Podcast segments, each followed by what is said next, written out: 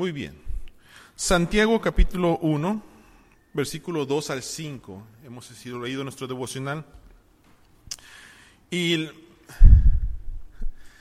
para ser honestos, a mí no me gusta cuando alguien pasa aquí al púlpito y, solamente lee la palabra y, no, no, lo leen congregacional. Me gusta más cuando se lee congregacional.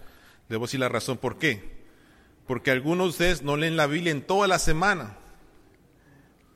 No la leen. Y la única manera que lo leen es cuando están aquí en el templo y que alguien más se los lea, como que a mí no se me hace muy bien. Entonces, si están en la casa de Dios, prefiero mejor que lean todos juntos. Así que vamos a leer Santiago capítulo 1, 2 al 5. Todos juntos dice así. Hermanos míos, tened por... ¿Estoy solito o qué? A ver, todos juntos. 1, 2, 3. Hermanos míos, tened por sumo gozo cuando os halléis en diversas pruebas sabiendo que la prueba de vuestra fe produce paciencia. Mas tenga la paciencia su obra completa, para que seáis perfectos y cabales sin que os falte cosa alguna.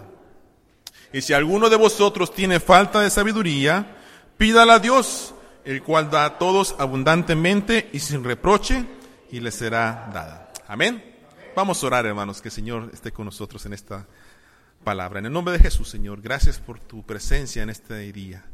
Hemos sentido tu Espíritu Santo a través de los cantos, de la ofrenda, Señor, de poder leer tu palabra. Y ahora, Señor, que nos exponemos a ella, permite que nuestro corazón esté abierto, nuestros oídos, nuestra mente.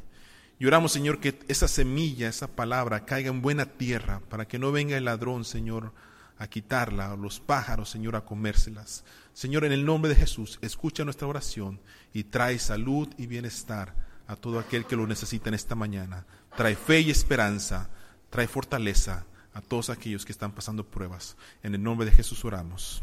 Amén. ¿Cuántos de ustedes han realizado exámenes en la escuela? A ver, levanten su mano. ¿Cuántos de ustedes han realizado exámenes en la escuela, verdad? Cuando, cuando estaba chiquito, ¿verdad?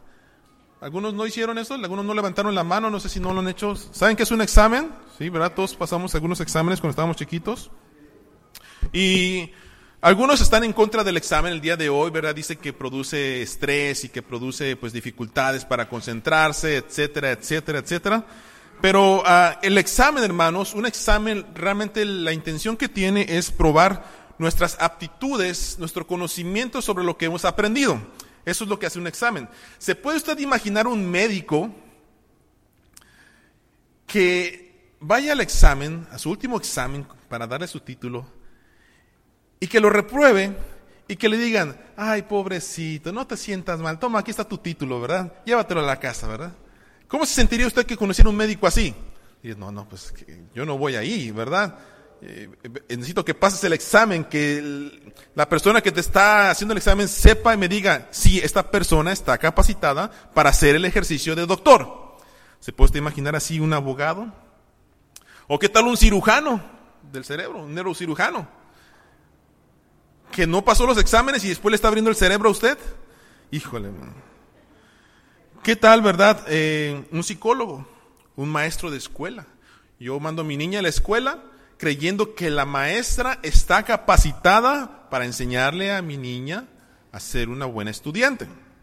Ahora, las pruebas exigen que nosotros estemos preparados y reconocemos que cuando usted pasa un examen está preparado para cierta área, cualquiera que haya sido el examen. Pero hermanos, qué feo se siente. Yo sé que ustedes nunca lo pasaron, yo sí lo pasé. Qué feo se siente cuando te entregan tu examen y está una tremenda F, ¿verdad? Un 5. Yo sé que a ustedes no les ha pasado, a mí sí me pasa. Cuando estaba chiquito, cuando estaba chiquito, eh, hice un examen y cuando lo recibí, hermano, se me cayó mi mundo tenía un, en México se califica del 1 al 10, ¿verdad? Y tremendo 5 ahí, ¿verdad? 5 así, y luego bien marcado, como que la profesora le hizo todo eso. Porque... Así lo vi yo. Una F, una espantosa F. Cuando usted recibe esa calificación, hermanos, no solamente es la calificación. Uno va, regreso a la casa con el miedo de qué? ¿qué va a decir mi mamá? ¿Qué va a decir mi papá? ¿Verdad? Y no solamente qué es lo que va a decir, sino la confrontación que te va a hacer, el castigo que vas a recibir. Y más si tu papá te dijo o mamá te dijo, ponte a estudiar, mañana tienes examen, ponte a estudiar. Y usted se pasó viendo los pajaritos, las hormiguitas, ¿verdad? Las nubes y no estudió. ¿Qué pasa? Cuando yo llegué a la casa, ¿qué creen que me dijo mi papá? No te preocupes, hijo, el siguiente te va a ir mejor. Eso ya es de los 90 para acá, de los 95 para acá arriba. Ya dicen que no los traumemos a los hijos.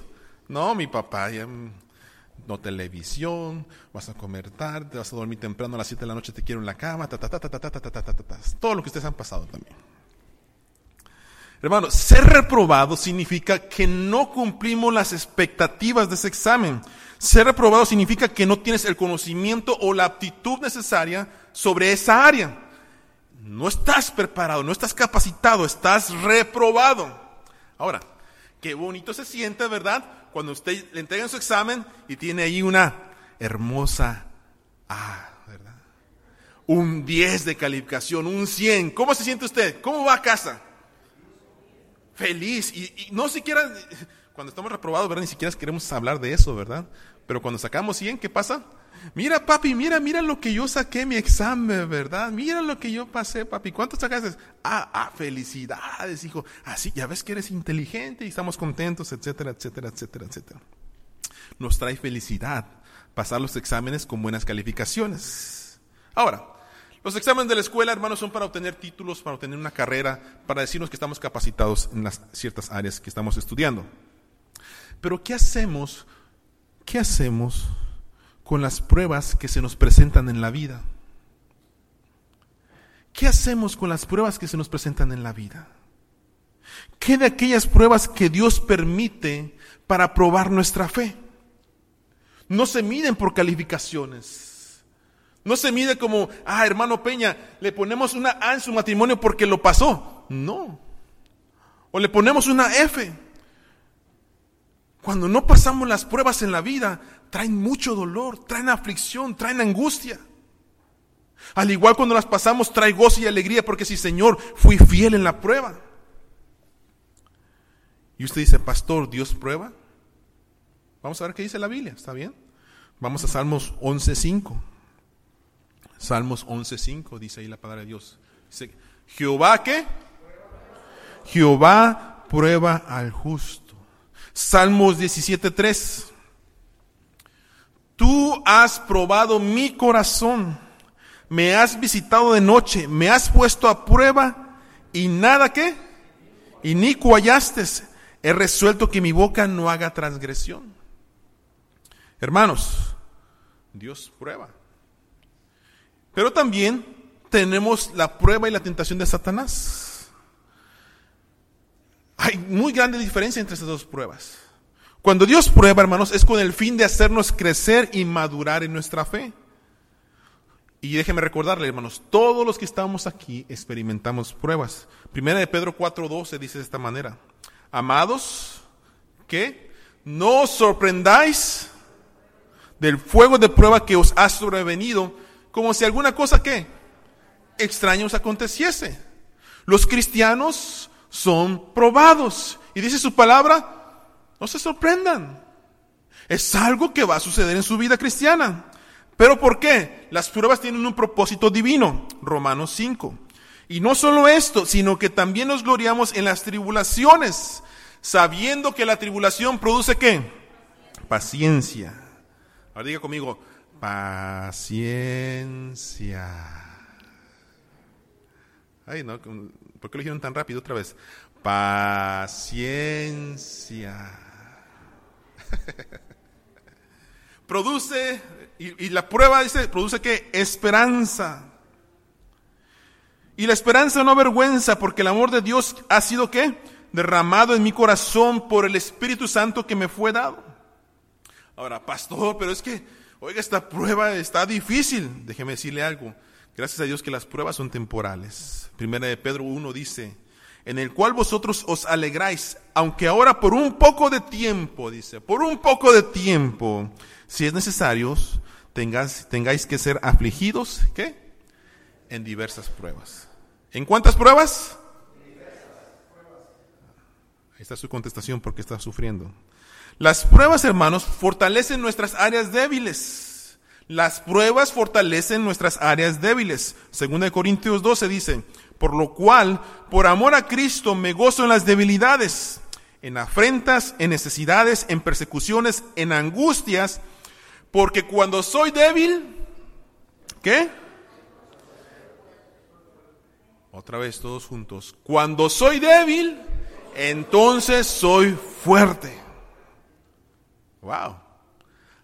Entonces lo que Dios me está diciendo a mí en su palabra es que cuando yo soy probado, Dios está trabajando en mi vida, en mi corazón, para que mi debilidad se haga fuerte. Ahora, ¿el enemigo nos prueba? ¿El enemigo nos tienta? Sí. Pero él tiene una intención muy diferente. Su intención de él es hacernos pecar y destruirnos. No que usted crezca, es que usted caiga y se aleje de Dios. Por eso dice Santiago más adelante en los versículos 13 al 18. Cuando alguno es tentado, no diga que es tentado de parte de Dios, porque Dios no puede ser tentado por el mal, ni Él tienta a nadie, sino que cada uno es tentado cuando de su propia concupiscencia es atraído y seducido. Entonces la concupiscencia, después que ha concebido, da a luz al pecado, y el pecado siendo consumado, da a luz qué? A muerte. Dice Santiago en el versículo 16, amados hermanos míos, no se equivoquen. Versículo 17, todos juntos leamos así. Toda buena dádiva y todo don perfecto desciende de lo alto, del Padre de las luces, en la cual no hay mudanza ni sombra de variación. Él de su voluntad nos hizo nacer por la palabra de verdad para que seamos primicias de sus criaturas. Entonces, hermanos, Satanás con sus tentaciones y sus pruebas, nunca su propósito va a ser edificarlo. ¿Va a ser qué? Destruirlo. Juan 10:10 10 dice así. El ladrón no viene sino para hurtar, matar y qué? Y destruir. Fíjense, ahí están las dos cosas. El ladrón no viene sino para hurtar, matar y destruir. ¿Y qué, para qué ha venido Jesucristo? Yo he venido para que tengan qué? Vida y para que la tengan en cuanto? En abundancia. Ok, vamos bien. ¿Qué entonces de aquellas pruebas que tenemos el día de hoy? Y no sé cómo las voy a pasar, pastor. Ya sea que tengan que ver con salud, ya sea que tengan que ver con los esposos, la esposa, con los hijos, con relaciones familiares, con el trabajo, con la economía, con la iglesia. ¿Qué hacemos con esas pruebas? Y ahora no solamente esas pruebas son difíciles, hermanos, sino que a veces Dios manda la prueba, pero el diablo también mete su pata, como decimos, mete su cola. Porque aprovecha la prueba que a veces Dios nos ha mandado para hacernos caer en tentación también Él. Y yo quiero, por ejemplo, darles unos ejemplos. Cuando alguien lo despide en el trabajo, si Dios permitió que nos despidieran del trabajo, muchas veces la gente le cuesta entender que a veces Dios lo que quiere decirnos es, depende de mí, confía en mí. Si yo veo por los pajarillos, voy a ver por ti. Pero ¿qué pasa? Viene, el enemigo y ¿qué nos hace pensar? No, Dios no está conmigo, Dios no me quiere, Dios no me escucha, le pediste trabajo y no me lo ha dado, y ta, ta, ta, ta, ta, ta. ¿Qué está haciendo el enemigo? Queriéndonos hacer dudar de Dios, de creer en Él. Entonces lo despide del trabajo usted, le da una enfermedad muy terrible, pasan accidentes en su familia o problemas en la familia, etcétera, etcétera, etcétera. Y el enemigo lo está tentando usted para que niegue a Dios. Y algunos en su prueba lo que hacen entonces es agarrarse de vicios, del alcohol, de las drogas, de la pornografía. Agarran malos hábitos. Es interesante, hermanos, pero ¿qué hace usted cuando está en prueba? Se supone que como cristianos tenemos que doblar nuestras rodillas y pedir, Señor, dame la fortaleza para pasar esta prueba. Pero muchas veces agarramos más hábitos que son negativos. Porque estamos cansados, porque ya no sabemos qué hacer. Hermanos, pero todo lo que el enemigo pone es tentación. La tentación no es pecado hasta que nosotros accedemos a la tentación que se nos ha dado. Si yo digo en mi corazón, Señor, ¿estás allí? ¿Me estás escuchando? ¿Por qué no me contestas? Ahí está el enemigo con su vocecita. Yo peco, hermanos, cuando digo, Señor, ¿sabes qué? Ya no quiero nada más de ti. Sabía que no me estabas escuchando. Sabía que no estás allí. Siempre estoy sola, siempre estoy solo. Caí en la tentación del enemigo. Ahora, hermanos, quiero que note algo. Quiero que note algo, por favor. Nosotros no podemos escoger las pruebas que van a venir a nuestra vida, ¿verdad? Nosotros no podemos escoger las pruebas que van a venir a nuestra vida. No las podemos escoger. Pero sabe una cosa, sí podemos escoger nuestra actitud hacia ellas. Eso es diferente. Sí podemos escoger la actitud que tendremos hacia, hacia ese problema. Muchos toman la actitud del enojo, de la tristeza, de la depresión, de los vicios, el descuido espiritual, ignorar la situación o se frustran. Y otros cuando viene la prueba se toman de la mano del Señor, se ponen a orar, a leer su palabra, a ir a la iglesia, a fortalecerse con ministerios que les ayudan a pasar la prueba. Y la pregunta que yo tengo para ustedes en su papelito, las pruebas que usted tiene, que usted escribió, ¿qué actitud está tomando? ¿Qué está haciendo con esas pruebas? Santiago, hermanos, entonces, el pasaje que estamos leyendo el día de hoy nos va a recordar tres cosas importantes en medio de la prueba. Y la número uno que les quiero decir es, Santiago dice, cuando estén en pruebas, tengan gozo. Vamos a leerlo, versículo 2, todos juntos dice así. Hermanos míos, tened por sumo gozo cuando os halléis qué? ¿Quién dice amén? ¿En serio? Tened por sumo gozo cuando os halléis en diversas pruebas.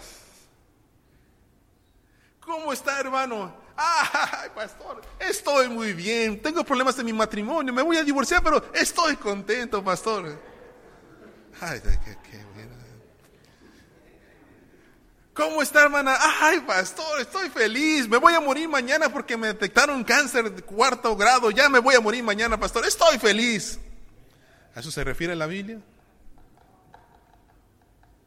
Hmm, Hermanos míos, tened por sumo gozo cuando os halléis en diversas pruebas. Yo creo que la forma más fácil de detectar es así. ¿Tiene usted gozo por estas pruebas que escribió? ¿Tiene gozo? ¿Tiene gozo por esas pruebas que usted escribió? No. Vamos a ver entonces. ¿Está bien? Miren, ¿Qué es gozo para usted? ¿Qué es gozo para usted? Yo los escucho por ahí. A ver. ¿Ah? El, Señor es gozo. Alegría es gozo para usted. Muy bien, ¿qué más? Felicidad. Amor. Salud. Confianza. Ok. Más o menos. Más o menos. Miren, hermanos, un gozo no es deleite, no es felicidad, no es placer, no es entusiasmo, no es júbilo, no es risa. El gozo, hermanos, es un profundo sentimiento dentro de nosotros de que Dios está aprobando nuestro actuar en medio de la prueba. El gozo es la seguridad de que en la prueba estoy haciendo la voluntad de Dios, de que estoy en su camino por más grande que sea el dolor que está experimentando.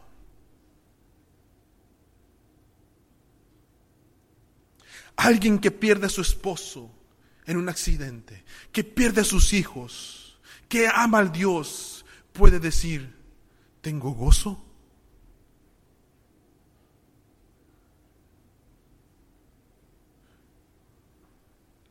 según lo que les acabo de leer, puede decirlo.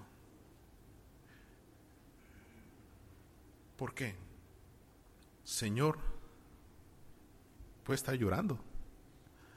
Me duele. Extraño a mi esposo. Extraño a mis hijos. No entiendo por qué, Señor. Pero sabes una cosa. En esta aflicción yo te sigo amando, Dios. Tú me diste, tú me quitaste, sea tu nombre bendito. Gozo, porque sé que estoy haciendo la voluntad de mi Dios. Miren, vamos a Juan 16.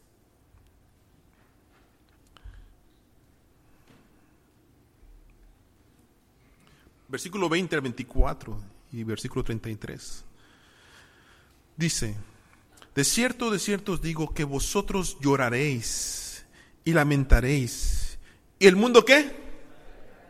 Interesante, ¿no? Hay gente que se alegra por las cosas malas que nos pasan a veces.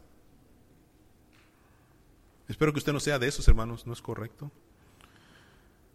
No se burle del dolor de alguien más. No sea que después se burlen de usted. Cuidado con eso. Ni alguna vez se le ocurre decir, pues se lo merecía, qué bueno que le pasó. Ojo, hermanos, cuidado con eso. Pero dice la Biblia, pero aunque vosotros estéis tristes, vuestra tristeza qué? ¿Eh? ¿Se convertirá en qué? En gozo. Y, luego Jesús nos pone una bonita explicación. La mujer cuando da a luz, ¿qué? No, están mal. La mujer cuando da luz está alegre, está feliz, le dice a su esposo, te amo amor, gracias por lo que has puesto dentro de mí. Mira qué bonita experiencia, estamos aquí en el hospital. Hola enfermera, ¿cómo está usted? Hola doctor, ¿cómo me da gusto verlo a usted? Así están las hermanas, ¿verdad? Cuando van a tener bebés. ¿No? Yo no sé si a usted le pasó, ¿verdad? Pero aquí tengo las marcas yo grabadas de las uñas de mi esposa. ¿Verdad, hermanos? ¿Verdad?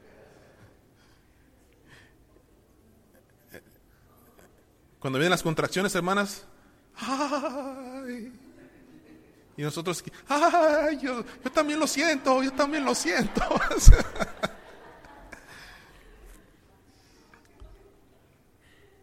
Hermanas, ¿tuvieron dolores cuando dieron a luz? Sí, ¿verdad? Pero dice la Biblia, la mujer cuando da luz tiene dolor, porque ha llegado qué? Su hora. Pero después que ha dado a luz un niño, dice, ya no se acuerda de la angustia, por el gozo de que haya nacido un hombre en el mundo. ¿Eh? Dolor, pero después hay qué? Alegría, gozo. Dice versículo 22, también vosotros ahora tenéis tristeza, pero os volveré a ver y se gozará vuestro corazón y nadie os quitará vuestro gozo. En aquel día no me preguntaréis nada, de cierto, de cierto os digo que todo cuanto pidiereis al Padre en mi nombre, ¿ok? Os lo, os lo dará. Dice, hasta ahora nada habéis pedido en mi nombre. Pedid y qué?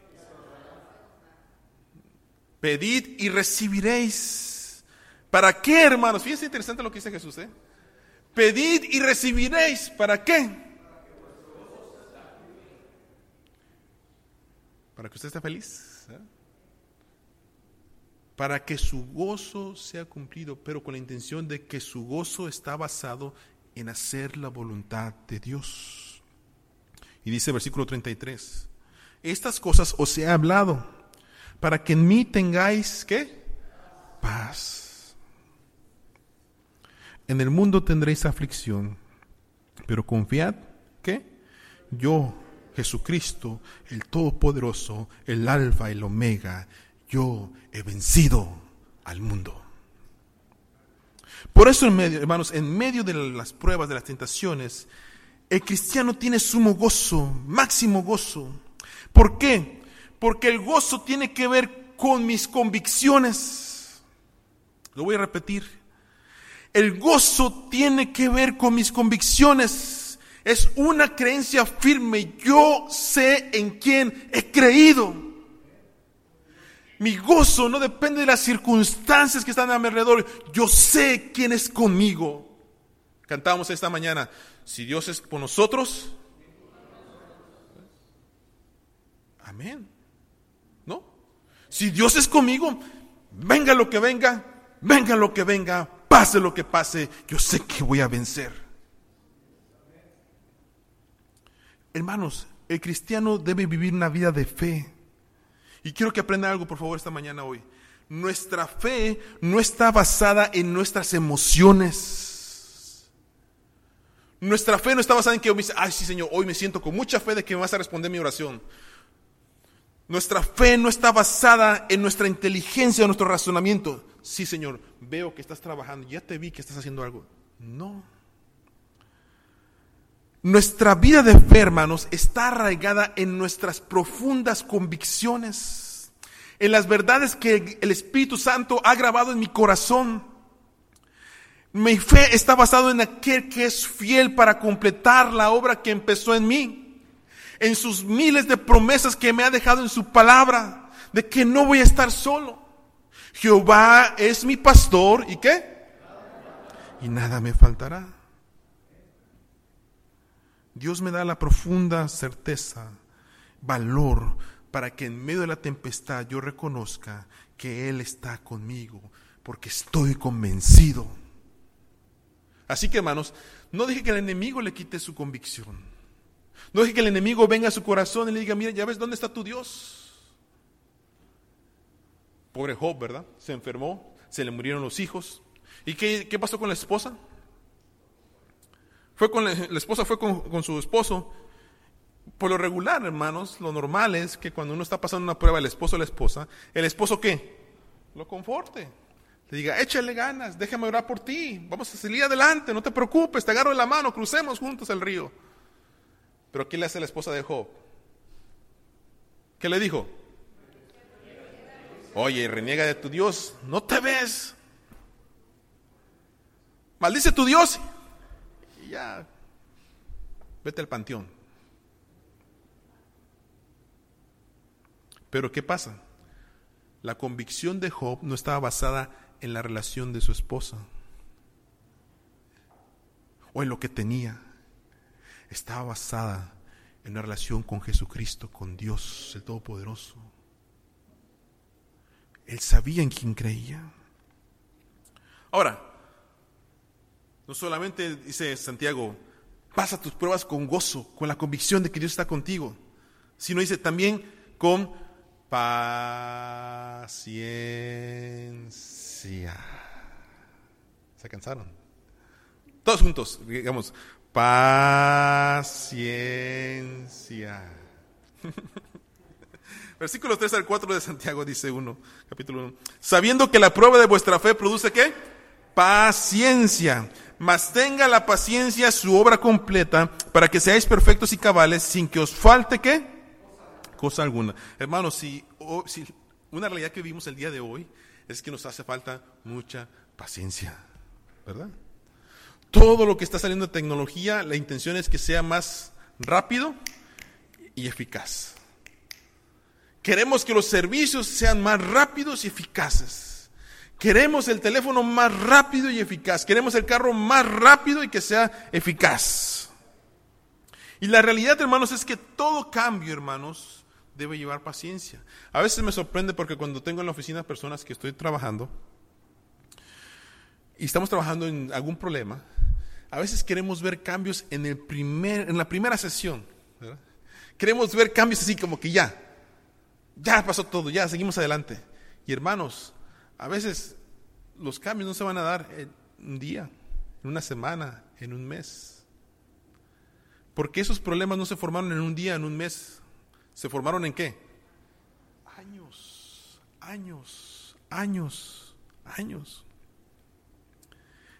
Y a veces, hermanos, cuando tenemos un problema, una prueba, tenemos que esperar a veces años para poder vencer la prueba. Pero hermanos, déjenme decirle esto. La Biblia no habla de paciencia como una paciencia pasiva. O sea, se, me voy a sentar, Señor, ¿me vas a salvar? Ok, me voy a sentar aquí para que tú me llegues a salvar.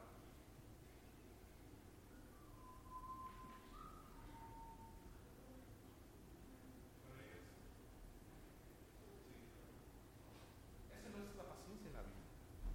La paciencia en la Biblia, ojo hermanos, ¿eh? habla de constancia, de resistencia, de perseverancia. La paciencia, hermanos, no se adquiere mediante un libro, mediante un sermón, ni tampoco al hacer una oración. Ustedes oran, Señor, dame qué? Paciencia. ¿Se han orado así? Señor, dame paciencia. ¿Sabe lo que está pidiendo usted? ¿Ah? Señor, dame paciencia. Dame paciencia con mi esposo. ¿Qué está pidiendo usted?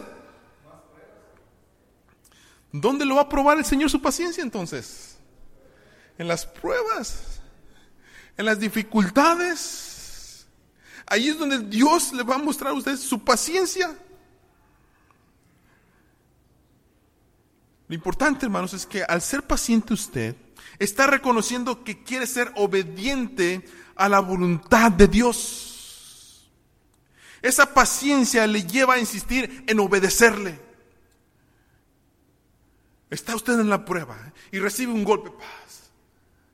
Y se levanta y sigue persistiendo. Señor, voy a continuar. Y paz, otro golpe. Señor, sigo adelante. Confío en ti, soy obediente. Y sigue caminando y otro golpe. Esa es la paciencia. Esperar el tiempo cuando la tormenta pasa. Llegará el momento en que ya no habrá golpes, sino solamente un abrazo, una restauración de parte de Dios para todas sus heridas. Así dice la Biblia, verán Apocalipsis. Dice la Biblia que en el cielo ya no habrá qué? Llanto, no habrá aflicción. ¿Se imagina, hermanos? ¿Recuerda usted la iglesia primitiva? La iglesia primitiva fue perseguida y, no, y, la gente que murió quemada en aceite, se les quitó el pellejo, ¿verdad? La piel se las quitaban así en vida para que pudieran ellos negar su fe. Se fueron crucificados boca abajo, enterrados, apedreados, aserrados, dice la Biblia. Usted le puede leer en Hebreos.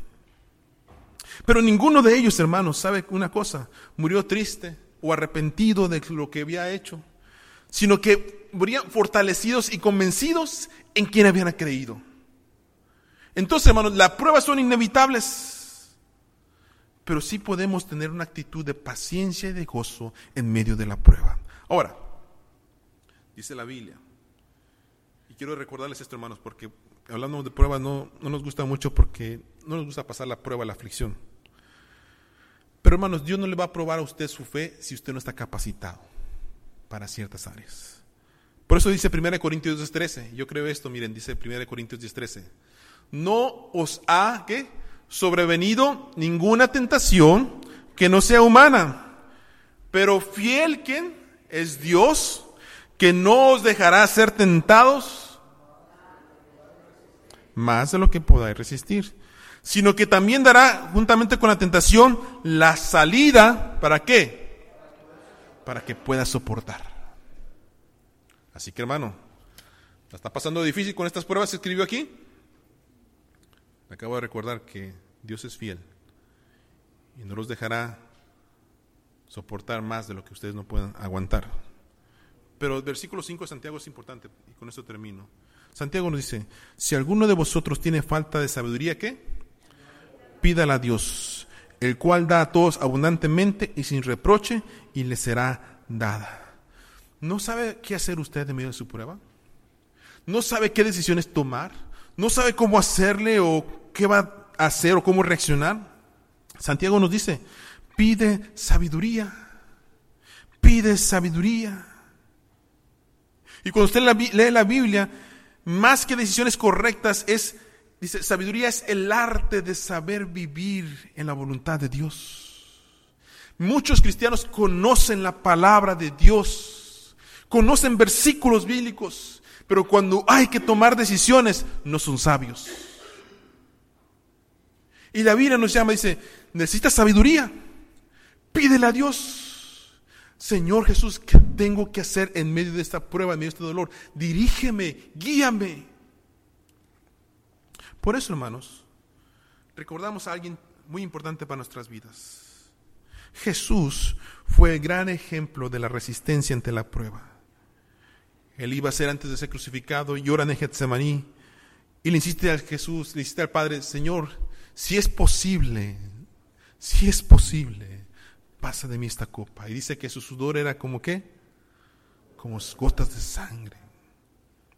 Y el Padre le responde, no, es necesario que vayas a la cruz. Es necesario que sufras por el ser humano. Y el Hijo sufrió. Y dice Hebreos, y aunque era hijo, a través del sufrimiento aprendió qué? Lo que es la obediencia. Por eso, hermano, yo quiero invitarle a usted en esta mañana, esta tarde, a que usted, cualquiera que sea la prueba que usted esté pasando, siga siendo persistente. Busque su gozo haciendo la voluntad de Dios. Tome respiro y seas paciente, volviendo a ser constante en lo que estaba haciendo. Y por último, dice la palabra de Dios, pídele a Dios sabiduría para tomar decisiones correctas. ¿Y sabe cuál va a ser el regalo final? Santiago 1.12. Vamos para allá. Leámoslo todos juntos, puestos de pie. No, todavía no, todavía no, todos juntos. Puestos de pie, vamos a leerlo todos juntos. Amén. Dice así todos juntos, dice, bienaventurado el varón que soporta la tentación, porque cuando haya resistido la prueba, recibirá la corona de vida que Dios ha prometido. ¿Quién es feliz? ¿Quién es bienaventurado? El varón, la varona que soporta la tentación. Yo quiero pedirle que por favor tome su papelito que escribió usted. Quizás usted está cansado con esta prueba, está afligido, ya no sabe qué hacer.